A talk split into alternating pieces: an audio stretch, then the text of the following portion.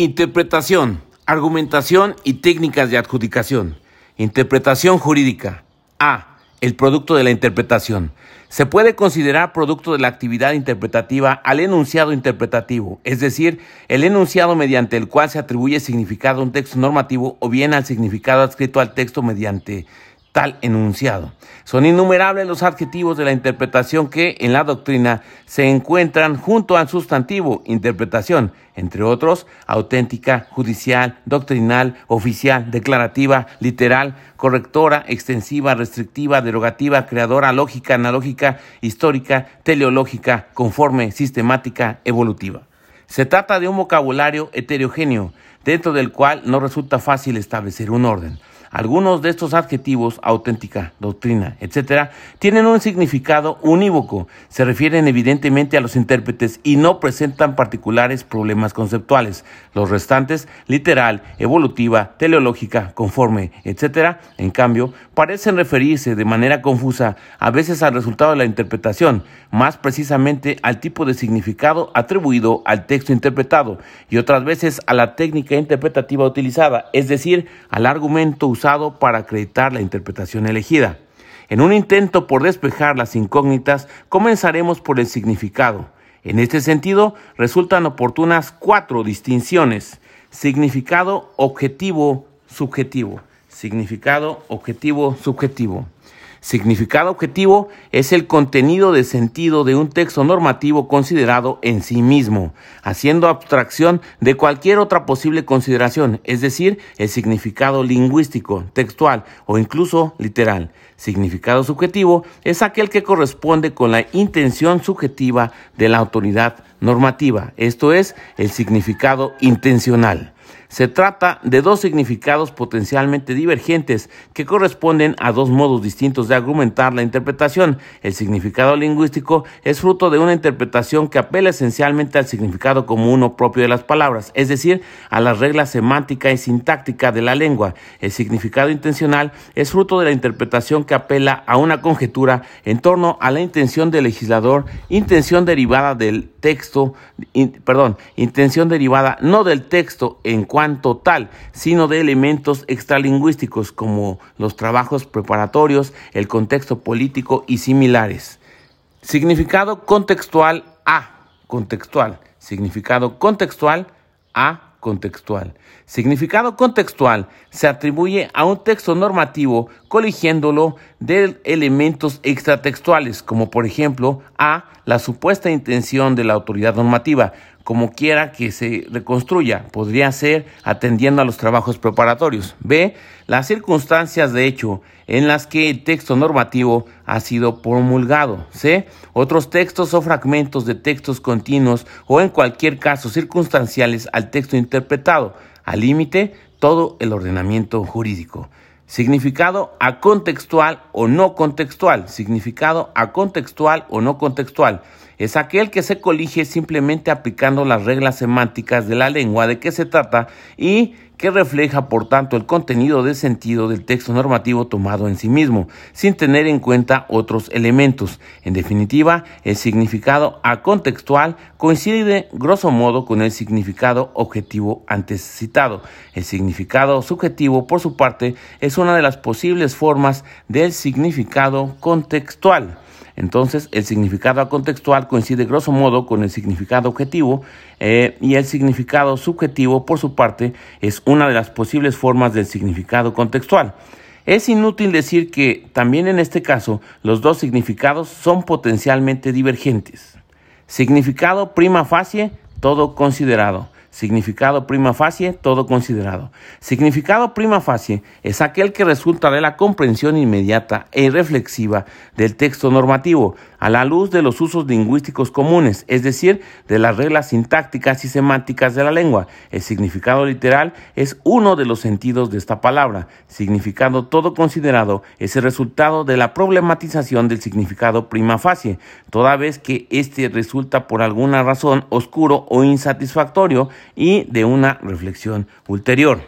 También en este caso se trata de dos significados potencialmente, pero no necesariamente divergentes, no necesariamente, ya que puede suceder que la reflexión induzca a descartar el significado prima facie, pero puede suceder también que induzca en cambio a confirmarlo.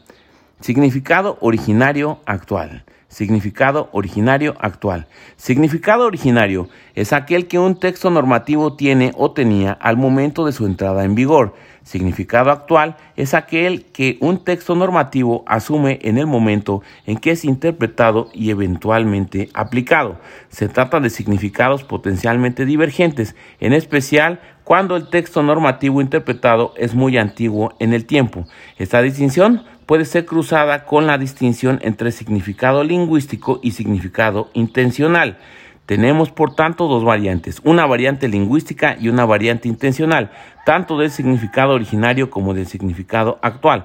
En cuanto al significado actual intencional, sin embargo, hay que observar que un significado de este tipo, si es que se puede conservar, no se puede atribuir a un texto normativo, sino mediante una especie de ficción, es decir, haciendo referencia a la intención que a modo de conjetura se puede atribuir a la autoridad normativa mediante un enunciado contrafáctico del tipo si el legislador hubiese tomado en cuenta un caso de este tipo, lo habría regulado de tal y tal manera. Si hubiese legislado en las circunstancias presentes, habría dispuesto tal y tal cosa. Interpretación literal. Interpretación literal. Como se desprende de todo lo anteriormente dicho, la expresión interpretación literal no tiene en el uso común un significado unívoco. Por interpretación literal se puede entender fundamentalmente tres cosas bastante distintas.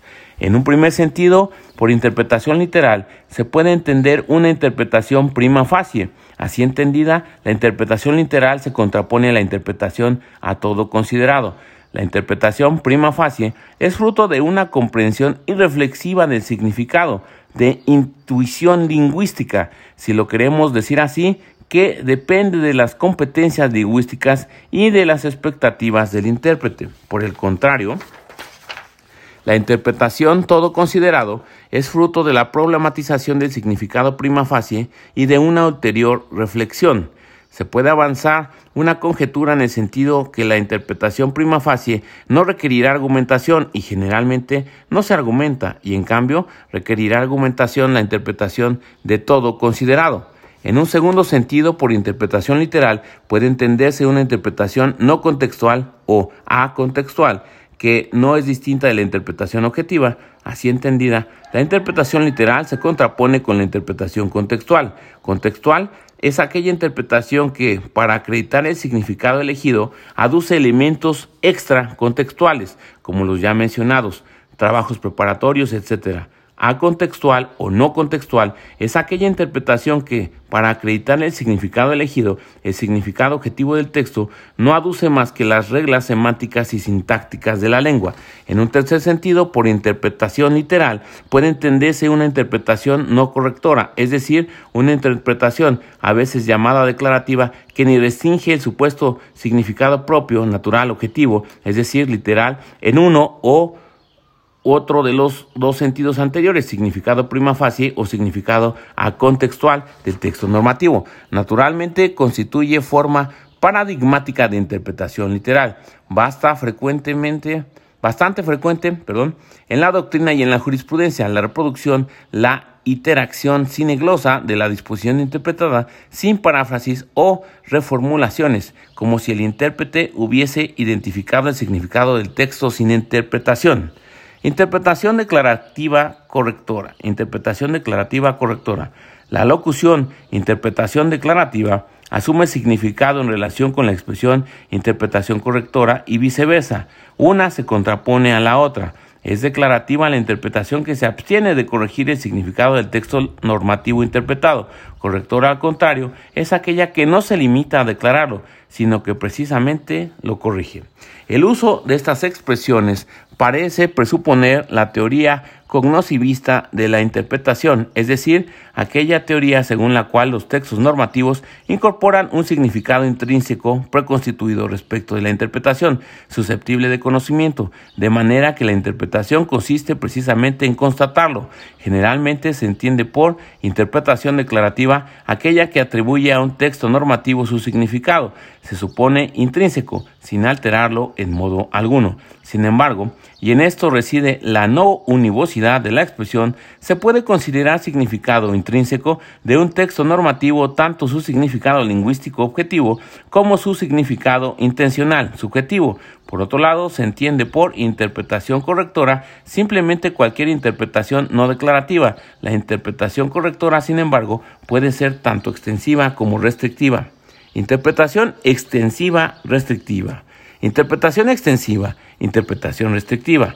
Cada una de estas dos expresiones puede denotar dos cosas bastante distintas, distintas conceptualmente, aunque no siempre distinguibles en concreto. Hay que recordar que a causa de la inevitable vaguedad de los predicados mediante los cuales son configurados los supuestos de hecho, el campo de aplicación de toda norma es determinado, de manera que pueden darse casos concretos que seguramente se ubican dentro de dicho campo, casos que no menos seguramente no se ubican dentro de dicho campo. Y finalmente casos de dudosa calificación. Repetimos, hay que recordar que a causa de la inevitable vaguedad de los predicados mediante los cuales son configurados los supuestos de hecho, el campo de aplicación de toda norma es determinado, de manera que pueden darse casos concretos que seguramente se ubican dentro de dicho campo, casos que no menos seguramente no se ubican dentro de dicho campo. Y finalmente, casos de dudosa calificación.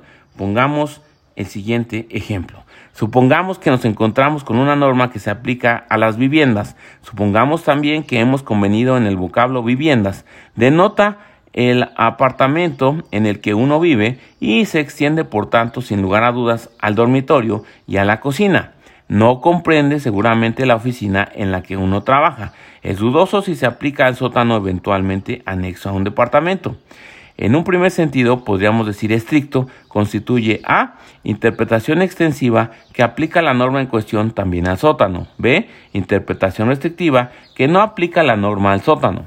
En un segundo sentido, digamos lato, constituye interpretación extensiva o más precisamente aplicación analógica, aquella que aplica la norma también a la oficina. B. Interpretación restrictiva, aquella que no aplica la norma a todo el apartamento, sino que excluye, supongamos, la cocina. Repetimos entonces este ejemplo. Supongamos que nos encontramos con una norma que se aplica a las viviendas. Supongamos también que hemos convenido que el vocablo viviendas eh, denota el apartamento en el que uno vive y se extiende, por tanto, sin lugar a dudas, al dormitorio y a la cocina. No comprende seguramente la oficina en la que uno trabaja. Es dudoso si se aplica al sótano eventualmente anexo a un departamento. En un primer sentido, podríamos decir estricto, constituye A, interpretación extensiva que aplica la norma en cuestión también al sótano. B, interpretación restrictiva que no aplica la norma al sótano. En un segundo sentido, digamos lato, constituye A, interpretación extensiva o más precisamente aplicación analógica, analógica, aquella que aplica la norma también a la oficina. B, interpretación restrictiva, aquella que no aplica la norma a todo el departamento, sino que excluye, supongamos, la cocina. Luego continuamos. La diferencia entre los dos tipos de interpretación extensiva está en lo siguiente. La interpretación del primer tipo reduce la indeterminación de la norma extendiendo el campo de aplicación también a los casos dudosos. La interpretación del segundo tipo, por el contrario, produce una nueva norma con el auxilio de argumento analógico, la pretendida semejanza a la luz de la supuesta ratio legis entre apartamento y oficina. Las interpretaciones extensiva y restrictiva del primer tipo son operaciones meramente interpretativas que consisten en determinar el significado de los predicados usados por la autoridad normativa para delinear el supuesto de hecho. Las interpretaciones extensiva y restrictiva del segundo tipo son más bien operaciones constructivistas de construcción jurídica que consisten respectivamente en formular una nueva norma eh, no expresada, interpretación extensiva, y en formar una excepción no expresada, en otras palabras, en sustituir una norma por otra, interpretación restrictiva. Interpretación originalista evolutiva. Interpretación originalista evolutiva. Se llama originalista a la interpretación que atribuye a un texto normativo un significado originario. Se pueden distinguir dos versiones. Una versión lingüística que atribuye a un texto el significado lingüístico originario o histórico, es decir, aquel que tenía las palabras en el momento en que el texto se promulgó. B. Una versión intencionalista que atribuye a un texto el sentido originariamente querido por la autoridad normativa. Por el contrario, la interpretación evolutiva es la que atribuye a un texto su significado actual, si discordante del original. Sin embargo, en general se llama evolutiva a toda interpretación que atribuye a un texto normativo un significado nuevo, distinto del significado usual o consolidado. La interpretación evolutiva es fruto de la adaptación de viejas o relativamente viejas leyes o, constituciones a situaciones nuevas, no previstas por el legislador histórico o por los padres contribuyentes. B. La argumentación de las decisiones interpretativas. La argumentación de las decisiones interpretativas. Un argumento interpretativo es simplemente la razón que un intérprete ofrece para sostener una tesis interpretativa, sea que se trate de una tesis cognitiva o decisoria, por lo que concierne en particular a la interpretación decisoria, es decir, las decisiones interpretativas, conviene recordar dos cosas. Primero, hay dos tipos de interpretación decisoria, doctrinal o judicial. Hay dos tipos de interpretación decisoria doctrinal o judicial. La interpretación necesaria estándar, elección de un significado determinado dentro del marco de aquellos admisibles y la interpretación eh, creadora, elección de un significado que no se encuentra dentro del marco. Esta última, por otra parte, es prácticamente indistinguible en la construcción jurídica, formulación de normas implícitas, etc. Segundo, en el ámbito de las decisiones judiciales, la argumentación de la interpretación pertenece a la justificación externa de la decisión y es parte integrante de la motivación. Ahora bien, los argumentos interpretativos efectivamente usados en la cultura jurídica existente son muy numerosos, por no decir innumerables. Existen varios elencos de amplitud variable. En lo que sigue, sin embargo, se analiza solo aquello que se considera lo más importante y recurrente. Significado común de las palabras. Significado común de las palabras. Se ha dicho en su momento que por interpretación literal pueden entenderse tres cosas bastante diferentes. Uno, una interpretación prima facie. Dos, una interpretación no contextual. Y tres, una interpretación no correctora. Pues bien, con alguna excepción, la interpretación literal se argumenta apelando al así llamado significado propio de las palabras, más precisamente alegando los usos lingüísticos comunes, es decir, las reglas sintácticas y semánticas de la lengua o del lenguaje sectorial en el que está formulado el texto normativo. Sin embargo, eh,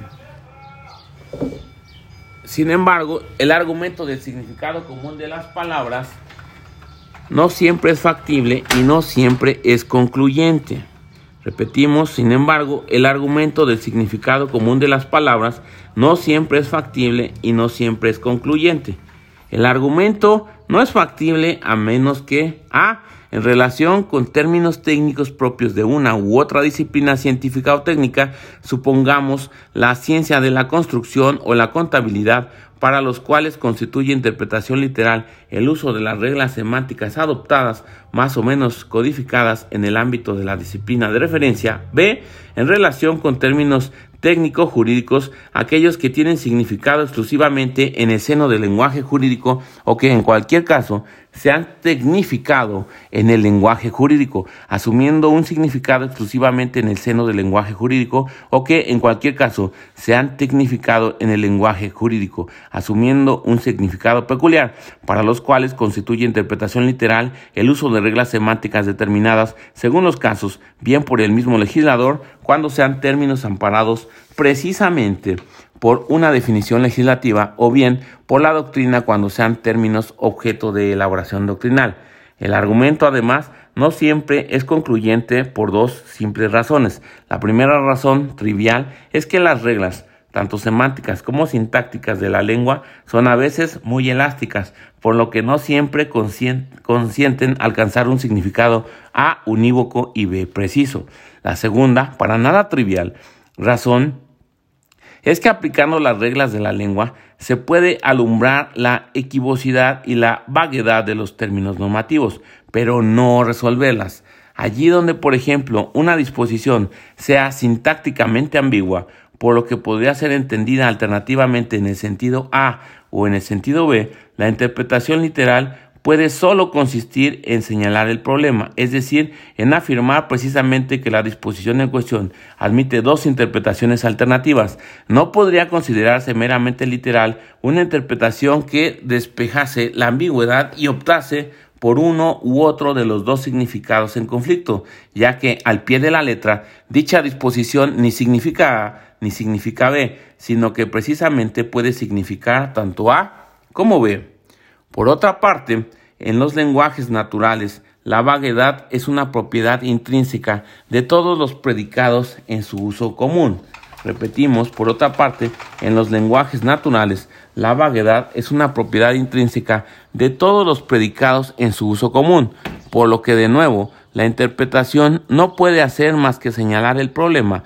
No será en absoluto literal una interpretación que incluyese en o excluyese de, la denotación de un predicado un supuesto de hecho dudoso, marginal, ya que, según el uso común del lenguaje, ese supuesto de hecho es precisamente dudoso. Argumento a contrario e interpretación no extensiva.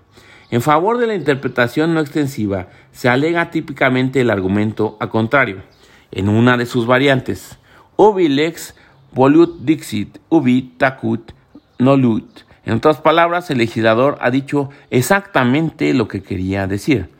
Lo que no ha dicho, evidentemente, no quería decirlo, ya que si lo hubiese querido decir, lo habría dicho. El legislador ha dicho exactamente lo que quería decir. Lo que no ha dicho, evidentemente, no quería decirlo, ya que si lo hubiese querido decir, lo habría dicho. Este argumento induce a excluir que se puede atribuir a una determinada disposición normativa un significado más amplio, más extenso del literal. En otras palabras, el argumento a contrario equivale al rechazo de la interpretación extensiva y o analógico. Quien argumenta a contrario se atiende al significado natural del texto y rechaza extenderlo. En esta primera variante, el argumento a contrario se resuelve, por tanto, en la producción de la laguna la intención del legislador. En general, se alega o se hace una referencia tácita a la presunta intención del legislador para justificar la atribución a un texto normativo de un significado distinto del literal. El argumento de la intención del legislador puede ser usado de dos modos distintos. Uno, como argumento autónomo y de por sí concluyente, como argumento auxiliar parte de una estrategia argumentativa más amplia. En cuanto al argumento autónomo, la apelación a la intención del legislador equivale a sostener directamente una conclusión interpretativa. La disposición de expresa la norma N sobre la base que esta precisamente fue la intención del legislador. Por otra parte, de este argumento se encuentran distintas variantes, las cuales pueden ser útilmente agrupadas en tres parejas. Uno, una primera pareja de variantes está constituida por la alternativa voluntad del legislador versus voluntad de la ley. La voluntad del legislador es la intención del legislador histórico en carne y hueso, es decir, de los seres humanos por hipótesis identificable que efectivamente han participado activamente en la redacción y en la aprobación de un determinado texto normativo. La constatación de la intención de aquellos, suponiendo que tal intención subsista y que sea susceptible de constatación, lo que no es absoluto seguro. No puede valerse sino de los así llamados trabajos preparatorios, o del preámbulo o de la motivación del texto, allí donde existan. La voluntad de la ley, por el contrario, es en una de las posibles acepciones de esta expresión, la ratio legis, es decir, la razón, el motivo, el fin, el resultado práctico por el cual una determinada norma ha sido dictada o también, si se quiere decir así, el principio que subyace a la ley y que ella está destinada a realizar. Pero obsérvese bien, se considera que para constar la ratio legis hay que mirar no o no tanto los trabajos preparatorios, sino más bien el texto de la ley en cuanto tal, además de las circunstancias sociales, políticas, etcétera, que la han ocasionado. Por otra parte, el fin de la norma es un sentido, no premisa, sino resultado de la actividad interpretativa, en el sentido obvio que son los intérpretes quienes conjeturalmente atribuyen a la norma uno u otro fin. En, el, en tal sentido, obvio que son los intérpretes quienes conjeturalmente atribuyen a la norma uno u otro fin.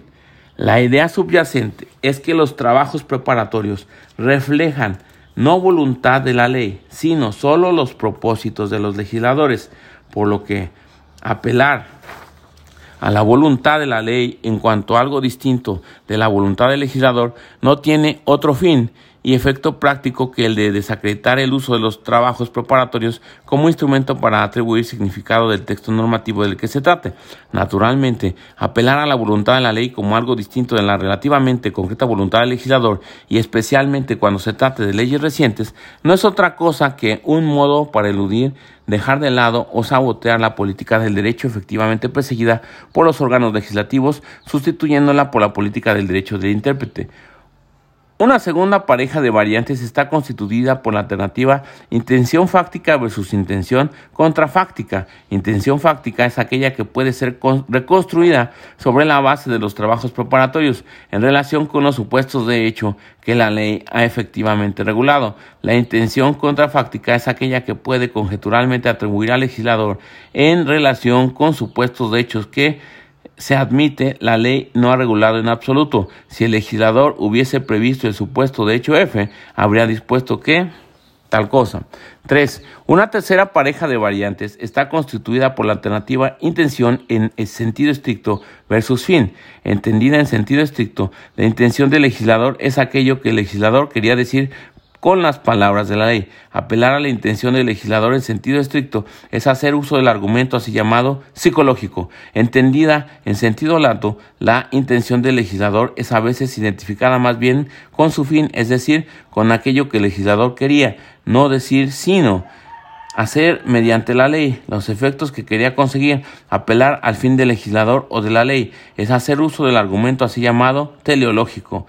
En cuanto a argumento auxiliar, la intención del legislador no vale para sostener positivamente y directamente una conclusión interpretativa de tipo la disposición de expresa la norma n, sino simplemente para rechazar en negativo la interpretación literal en favor de una interpretación distinta. Pero, naturalmente, descartando el significado literal, hay que preguntarse, ¿qué otro significado?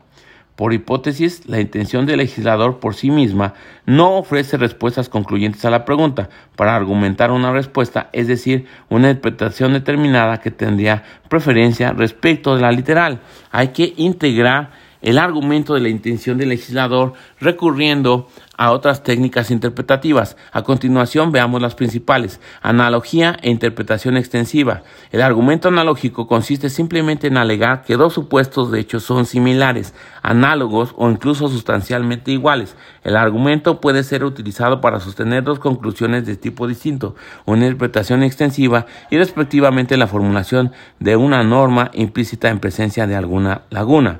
La interpretación extensiva es un tipo de interpretación en concreto. Tiene que ver con la aplicación a casos concretos de la norma previamente identificada. La construcción de una norma implícita pertenece en cambio al ámbito de la interpretación en abstracto, concierne a la propia identificación de las normas vigentes.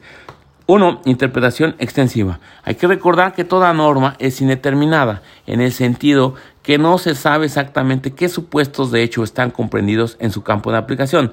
Dada una norma cualquiera, hay casos a los cuales la misma es seguramente aplicable, casos a los cuales con seguridad no se les puede aplicar y finalmente casos dudosos o difíciles que están en una zona de penumbra, es decir, casos para los cuales la aplicación de la norma es discutible. Interpretación extensiva. Hay que recordar que toda norma es indeterminada en el sentido de que no se sabe exactamente qué supuestos de hecho están comprendidos en su campo de aplicación. Dada una norma cualquiera, hay casos a los cuales la misma es seguramente aplicable, casos a los cuales con seguridad no se les puede aplicar y finalmente casos dudosos o difíciles que están en una zona de penumbra, es decir, casos para los cuales la aplicación de la norma es discutible. El argumento analógico puede ser usado para incluir un caso dudoso dentro del campo de aplicación de la norma de que se trate. Construcción de una norma implícita. Cuando se usa para sostener la construcción de una norma implícita con la que colmar una laguna, el argumento analógico se funda o sobre el, o sobre el presupuesto que la formulación normativa no refleja la real voluntad del legislador, lex minus dixus quantum volit, sobre el, presupuesto contrafáctico que el legislador, aunque no haya contemplado un determinado supuesto de hecho, sin embargo, lo habría regulado de un determinado modo si lo hubiese tomado en consideración. Dice, aunque el legislador no haya contemplado un determinado supuesto de hecho, sin embargo, lo habría contemplado de una manera determinada eh, si lo hubiese tomado en cuenta. En estos casos, el argumento presenta grosso modo la siguiente estructura. A. Se parte del presupuesto que el derecho es lagunoso. Se parte del presupuesto que el derecho es lagunoso, es decir, que el supuesto de hecho sobre el que se discute carece de regulación y que sin embargo exige una regulación, es decir, debe ser regulado. Entonces el derecho es lagunoso. Luego, B. Se asume a continuación que el supuesto de hecho no regulado es sustancialmente análogo se asemeja bajo un aspecto esencial a un supuesto de hecho distinto. Este último sí es regulado por una norma que conecta al mismo una determinada consecuencia jurídica. Si F2, entonces G. Se concluye con la formulación de una norma implícita que conecta al supuesto de hecho F1, la misma consecuencia jurídica del supuesto de hecho F2. Si F2, si F1, perdón, entonces G. Dicho de otro modo, la construcción de una norma implícita por vía de analogía presupone la previa identificación del así llamado ratio de la norma explícita de la que se parte, es decir, de la razón, del motivo, del fin para el que tal norma fue dispuesta. Esto equivale a ir de la norma al principio que fundamenta como su justificación axiológica. En otras palabras, la analogía es la operación que se realiza partiendo de una norma explícita para subir hasta un principio en ella contenido y del que se puede volver a bajar hasta la formulación de una norma implícita. Precisamente esa que contiene la regla del caso análogo al expresamente regulado. Para terminar, se dice que la línea de demarcación entre la interpretación extensiva propiamente dicha y la construcción de una norma implícita es muy sutil. Si miramos las cosas desde el punto de vista del significado literal prima facie, en efecto, una y otra se resuelven conectando una consecuencia jurídica a un supuesto de hecho no comprendido en el significado literal de la disposición de que se trate. El argumento a fortiori. Argumento a fortiori. El argumento a fortiori presenta una gran similitud con el argumento analógico en su variante constructiva. También el argumento a fortiori se alega para apoyar la formulación de una norma implícita en la que colmar una supuesta laguna. También este argumento se fundamenta sobre el supuesto contrafáctico que el legislador, incluso no habiendo regulado un determinado supuesto de hecho, sin embargo, o habría regulado de ese modo si lo hubiese tomado en consideración. También este argumento presupone una conjetura en torno a la ratio legis. El argumento a fortiori se diferencia del argumento asimili solo por el hecho que no necesita que se verifique la semejanza de los supuestos de hecho tomados en consideración. La estructura del argumento, a grosso modo, es la siguiente. A. Se parte del supuesto de que el hecho es lagunoso, de que el derecho es lagunoso, perdón.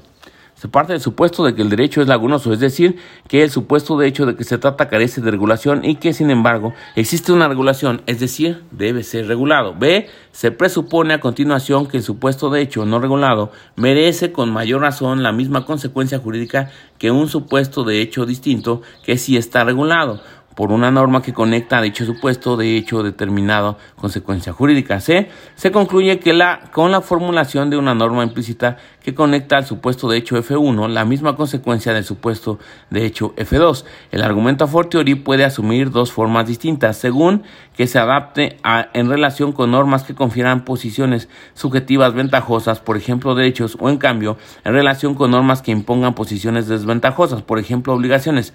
En un caso asume la forma de argumento a maiori ad minus. Por ejemplo, si está permitido aplicar intereses del 20%, entonces con mayor razón está permitido aplicar intereses del 10%. Si está permitido aplicar intereses del 20%, entonces, con mayor razón, está permitido aplicar intereses del 10%. En el otro caso, asume la forma de argumento a menori ad maius. Por ejemplo, si está prohibido entrar en un determinado local con animales domésticos, entonces con mayor razón está prohibido entrar a dicho local con tigres. Si está prohibido entrar en un local determinado con animales domésticos, entonces con mayor razón está prohibido entrar en dicho local con tigres. Como se puede intuir, las palabras clave de todo el argumento son la expresión con mayor razón. Con mayor razón es la palabra clave que basa el argumento. Se quiere decir en definitiva que también este modo de, de, argumentación presupone la previa identificación de la razón por la cual a un determinado supuesto de hecho está vinculada a una determinada consecuencia jurídica y no otra. Disociación e interpretación restrictiva. Disociación e interpretación restrictiva. El argumento de la disociación consiste simplemente en alegar en favor de una conclusión, según los casos, interpretativa o constructiva, que dos supuestos de hecho son sustancialmente distintos. El argumento se puede utilizar para sostener dos decisiones de tipo distinto. Por un lado, una interpretación restrictiva, por otro la construcción de una excepción implícita cuyo resultado es la derrota de una norma, es decir, la sustitución de la norma en cuestión por una norma distinta de alcance más restringido. La interpretación restrictiva es de tipo de es un tipo de interpretación en concreto. Eh, se refiere a la aplicación a casos concretos de la norma previamente identificada. La construcción de una excepción implícita es más bien una operación interpretativa en abstracto. Si incluimos en esta categoría también la construcción jurídica, se refiere a la identificación misma del contenido de la norma. Interpretación restrictiva. Recuérdese otra vez que la ineliminable vaguedad de todo predicado hace que los límites de toda norma sean inevitablemente indeterminados. Dada una norma cualquiera, hay supuestos de hecho a los cuales esta resulta sin duda aplicable, supuestos de hecho a los cuales sin duda dicha norma no puede ser aplicable y por último supuestos de hecho dudosos o difíciles que se encuentran en una zona de penumbra, es decir, supuestos de hechos para los cuales la aplicabilidad de la norma es incierta o controvertida. Pues bien, el argumento de la disociación de la diferencia puede ser usado para excluir un caso difícil, un supuesto de hecho de dudosa calificación del campo de aplicación de la norma en cuestión. 2. Construcción de una excepción implícita. Cuando es utilizado para sostener la existencia de una excepción implícita, es decir, no formulada, el argumento de la disociación se funda o sobre el presupuesto que el legislador haya dado por supuesta determinación de extinción, es decir, que la haya querido aunque no la haya explicitado, o sobre el presupuesto contrafáctico que el legislador, aunque no haya realizado determinada distinción, la habría sin embargo realizado si hubiese tomado en consideración el caso. La estructura del argumento es grosso modo la siguiente. A. Aparentemente, es decir, literalmente, el legislador ha dictado una regulación para todo el conjunto de supuestos de hecho. F. Si F, entonces G. B. Sin embargo, dentro de la clase F se deben distinguir dos subclases, F1 y F2, sustancialmente distintos. C. Era intención del legislador, a la luz de la ratio legis, referirse no a toda la clase F, sino solo a una de las subclases en ella comprendida, por ejemplo, la subclase F1. D. Se sigue de esto que la norma bien entendida incluye presupone una excepción que concierne por ejemplo a la subclase F2. Si F2 pero no F, entonces G, que es equivalente a la conjunción de si F1, entonces G, y si F2, entonces no G.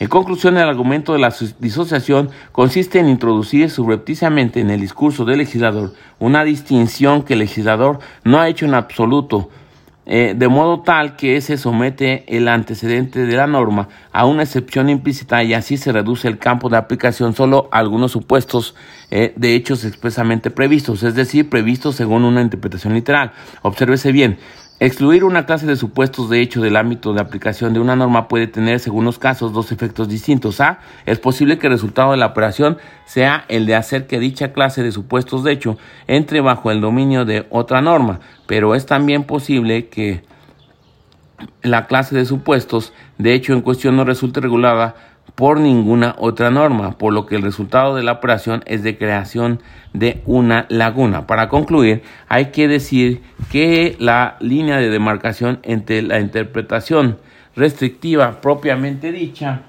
eh, entre la interpretación restrictiva propiamente dicha y la construcción de una excepción implícita es incierta.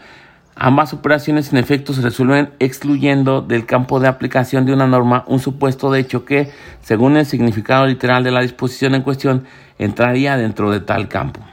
Repitiendo más o menos eh, cuanto hemos dicho a propósito de interpretación extensiva y analogía, se puede sostener que la diferencia entre interpretación restrictiva y construcción de una excepción implícita se reduce, en última instancia, a un distinto modo de argumentar o de expresar una misma operación. Dice, repitiendo más o menos cuanto hemos dicho a propósito de interpretación extensiva y analógica, se puede sostener que la diferencia entre interpretación restrictiva y, y construcción de una excepción implícita se reduce, en última instancia, a un distinto modo de argumentar o de expresar una misma operación. Otra vez el argumento a contrario, otra vez el argumento a contrario. El argumento conoce fundamentalmente dos variantes. Cada una de ellas constituye una respuesta distinta al problema, llamémoslo así, de la clase complementaria. Dada una norma que regula una clase cualquiera de supuestos de hecho F, se debe considerar que la clase complementaria, no F, carece completamente de regulación o, al contrario, que también está regulada, aunque sea implícitamente, y que está regulada de manera opuesta. 1. En una primera variante meramente interpretativa, el argumento sirve para sostener una interpretación en concreto literal y más precisamente no extensiva. 2. En una segunda variante, no meramente interpretativa, sino constructiva, el mismo argumento resulta en la construcción de una norma no formulada, pero se pretende implícita. Tomemos el ejemplo de una disposición constitucional que confiere un derecho a los ciudadanos, como el artículo 18 de la Constitución italiana. Los ciudadanos tienen el derecho de asociarse libremente. Entendida al pie de la letra, una disposición semejante se aplica evidentemente al supuesto de hechos ciudadanos. La disposición, sin embargo, no incluye la cláusula solo, no dice solo los ciudadanos. Y el problema que ya conocemos es, por tanto, el siguiente. ¿Cuál es, si la hay, la regulación de la clase de supuestos de hecho complementaria, no ciudadanos, es decir, extranjeros y apátridas? Pues bien, el argumento a contrario está destinado en ambas variantes a sostener que la norma no se aplica a los no ciudadanos. Sin embargo, uno en la primera variante, el argumento se alega para concluir que la norma no se aplica a los no ciudadanos en el sentido que calla. Nada dice sobre estos. El supuesto de hecho no ciudadanos carece de cualquier regulación, al menos en el nivel constitucional, visto que hemos usado una disposición constitucional para ejemplificar. Luego dice, usado de este modo, el argumento contrario se reduce tendencialmente a la producción de una laguna. El supuesto de hecho complementario podría naturalmente ser regulado por otra norma distinta y ulterior respecto de a tomada en consideración, pero podría también no ser regular en absoluto y en tal caso el ordenamiento sería lagunoso. Obsérvese, visto el ejemplo seleccionado, que una laguna en el nivel constitucional implica que el legislador ordinario puede regular el supuesto de hecho de que se trata del modo que más le agrada para seguir con el ejemplo. Si la Constitución nada dice sobre el derecho de asociación de los no ciudadanos, cualquiera que sea el contenido de lo que el legislador disponga respecto a la ley en cuestión nunca podrá ser inconstitucional por falta de un parámetro de constitucionalidad que lo confrontara. En otras palabras, el legislador puede libremente tanto extender a los no ciudadanos el derecho de asociación como prohibir a los no ciudadanos que se asocien. Entonces, ya tenemos, en otras palabras, el legislador puede libremente tanto extender a los no ciudadanos el derecho de asociación como prohibir a los no ciudadanos que se asocien. Dos, en la segunda variante, el mismo argumento se alega para concluir que la norma no se aplica a los no ciudadanos, ya que en el sentido que omite regular tal supuesto de hecho, sino en el sentido que los no ciudadanos son positivamente, aunque tácitamente, implícitamente excluidos del goce del derecho en cuestión. En otras palabras, aquí hay una laguna de aquí no hay laguna de ningún tipo. En otras palabras, aquí no hay laguna de ningún tipo. El texto normativo, la Constitución en nuestro ejemplo, contiene tanto la norma explícita que confiere un derecho a los ciudadanos, si ciudadanos, entonces derecho de asociación, como la norma implícita que lo niegan a los no ciudadanos, si no ciudadanos, entonces no derecho de asociación, con la obvia consecuencia que una ley ordinaria la cual pretendiese conferir también a los no ciudadanos el derecho de cohesión sería inconstitucional con la obvia consecuencia de que una ley ordinaria, la cual pretendiese conferir también a los no ciudadanos el derecho en cuestión, sería inconstitucional. Entonces, se puede ver de las dos maneras. Interludio, el derecho como sistema. Para introducir el análisis de la interpretación sistemática hay que decir algunas palabras sobre la idea del derecho como sistema. La expresión ordenamiento jurídico es comúnmente usada de manera inocente y reflexiva, sin alguna arriere pensé, como sinónimo de derecho en sentido objetivo, a decir que el derecho es ordenamiento, que se quiere decir muy simplemente que el derecho es un ordenamiento normativo de la conducta en cuanto ordena la conducta en el doble sentido del vocablo ordenar, mandar y poner orden. Algunas veces, sin embargo, el decir que el derecho es un ordenamiento se quiere decir que el derecho es un conjunto de normas ordenado en sentido estricto, un sistema, es decir, una totalidad axiológicamente coherente, dos lógicamente y tres completa. La coherencia o cuestión axiológica entre todas las normas pertenecientes al ordenamiento sean reconducibles desde el punto de vista axiológico a un único principio o a una única y armoniosa constelación de principios o valores entre sí consistentes, cualquier ordenamiento jurídico para ser tal y no una mera suma de reglas, decisiones y disposiciones dispersas y ocasionales, debe expresar una intrínseca coherencia, es decir, debe ser reconducible a principios y valores sustanciales unitarios, pero naturalmente la tesis según la cual todas las normas existentes en un ordenamiento comparen un común fundamento axiológico, eh, no puede sostenerse seriamente. Cada ordenamiento es el fruto aluvial de una gran variedad de doctrinas políticas y de políticas del derecho distintas, portadoras de valores en conflicto. Y esto es así incluso a nivel constitucional, aunque la constitución no sea un único documento normativo. De otra manera, los frecuentes conflictos entre principios constitucionales serían simplemente inexplicables. La armonía axiológica entre principios en la medida en que existe es fruto de construcción jurídica, es decir, de la ocasional armonización de los mismos por obra de los juristas y los jueces. Dos, la consistencia lógica, consistency, exige algo menos que la cohesión, consistente simplemente en la ausencia de antinomias, conflictos lógicos, incompatibilidades entre normas. Pero también la tesis según la cual los ordenamientos son consistentes es insostenible. Las normas existentes en un ordenamiento han sido dictadas en tiempos distintos, en circunstancias distintos, por parte de las más variadas autoridades normativas, cada una de las cuales perseguía una política del derecho propia, eventualmente en conflicto con la de otras autoridades. Tales normas no son consistentes ni podrían serlo, por tanto en todo ordenamiento eh, existen antinomias, eh, de hecho, innegablemente las hay. Si no hubiese antinomias, por lo demás, la cultura jurídica no habría elaborado y la autoridad normativa no habría en algún caso codificado los principios o criterios encaminados a resolverlas. Lex posterior, lex superior, lex specialis. Eh, en virtud de tales criterios, el ordenamiento puede, dentro de ciertos límites, volverse consistente, ser sistematizado, pero ausencia de antinomias y posibilidad de resolverlas son cosas muy distintas. La consistencia del ordenamiento no resulta eh, resulta no ya un dato de hecho anterior a la dogmática y a la jurisprudencia, sino más bien el resultado del trabajo dogmático y jurisprudencia. Tres, en cuanto a la completitud, eh, no hay más que recordar sucintamente cuanto hemos dicho en su momento. En primer lugar, la necesaria completitud de los ordenamientos, es decir, de cualquier ordenamiento en cualquier tiempo y en todo lugar, no se puede sostener seriamente, se puede más bien sostener que, de hecho, en todo ordenamiento hay lagunas de algún tipo, normativas, técnicas, axiológicas. En segundo lugar, los juristas y los jueces se entiende, lejos de considerar completo el ordenamiento, se empeñan más bien en crear ellos mismos lagunas axiológicas en gran cantidad con el fin de colmarlas inmediatamente fabricando oportunas normas implícitas. En pocas palabras, el ordenamiento en cuanto sistema no preexiste a la interpretación y a la construcción jurídica. El sistema jurídico no es otra cosa que el resultado de la actividad de sistematización de los juristas, solución de antinomias y de falta de armonía axiológica, elaboración de normas implícitas, integración de lagunas. La interpretación sistemática. La locución e interpretación sistemática es ampliamente usada para aludir no ya a un argumento interpretativo en particular, sino más bien a toda una familia de argumentos distintos, cuyo único rasgo común es tal vez el de hacer referencia a al contexto dentro del cual se coloca la disposición interpretada y en todo caso, B, al presunto carácter sistemático del ordenamiento jurídico. En la práctica se usa un argumento de tipo sistemático siempre que para acreditar la interpretación escogida se alega no el texto de la disposición interpretada aisladamente considerada, sino algún elemento del contexto en el que la disposición esté colocada.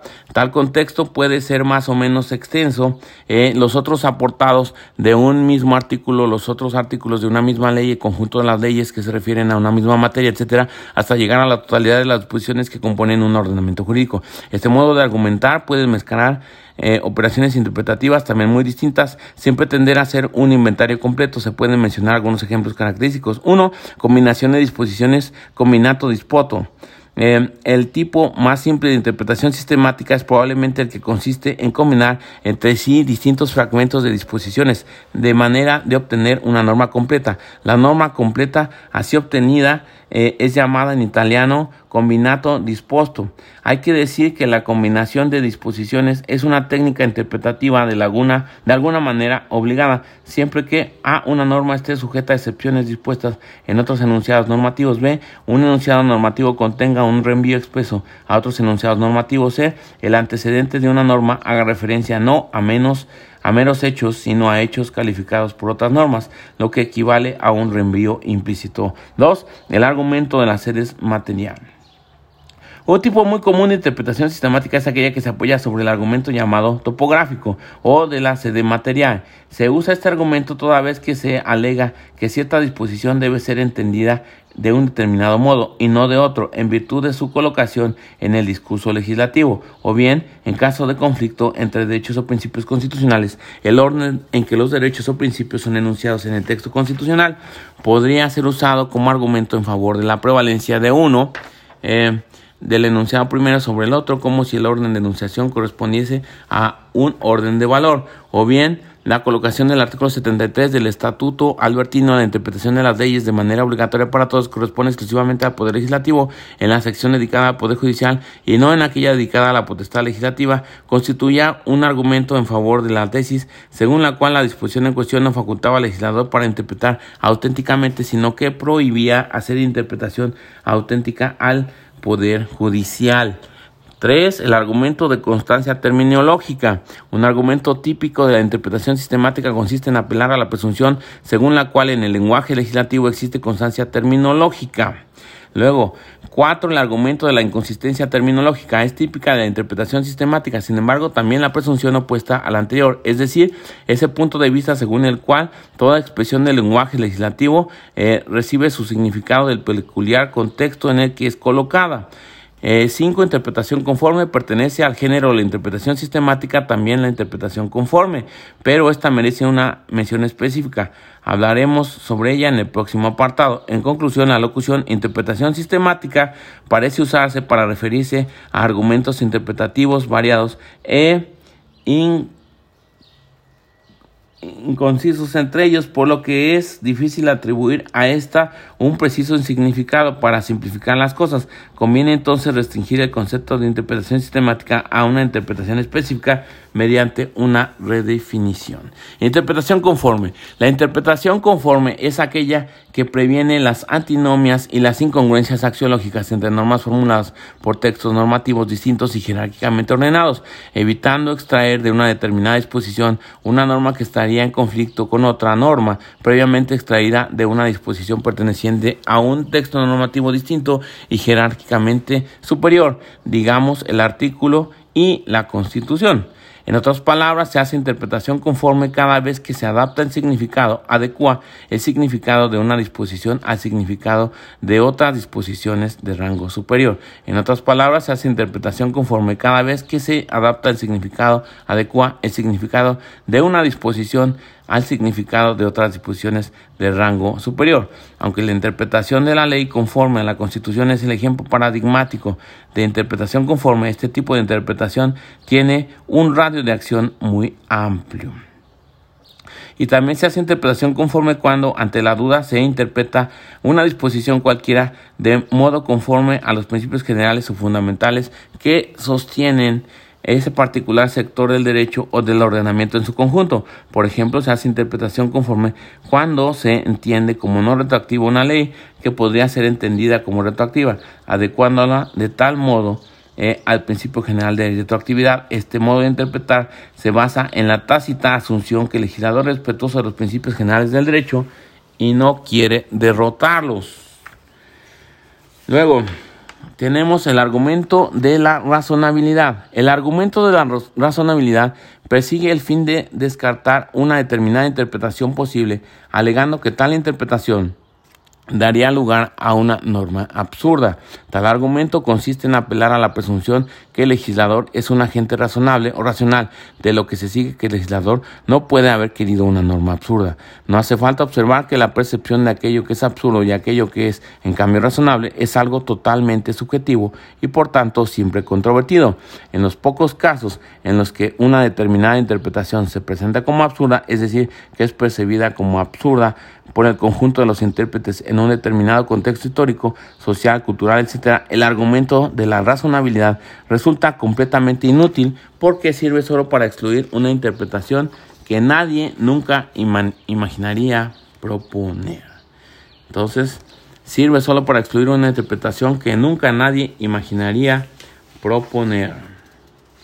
Bueno, ya llegamos al punto número 2. Dice herramientas metodológicas para la adjudicación de derechos fundamentales. Pero para que ya no quede más largo este capítulo, pues aquí le dejamos. Así es de que anticipamos que viene lo que es el test de proporcionalidad y que viene lo que es la cuestión del test de igualdad. Pero eso será en el próximo capítulo. Arrivederci se despide tu amigo Nomo.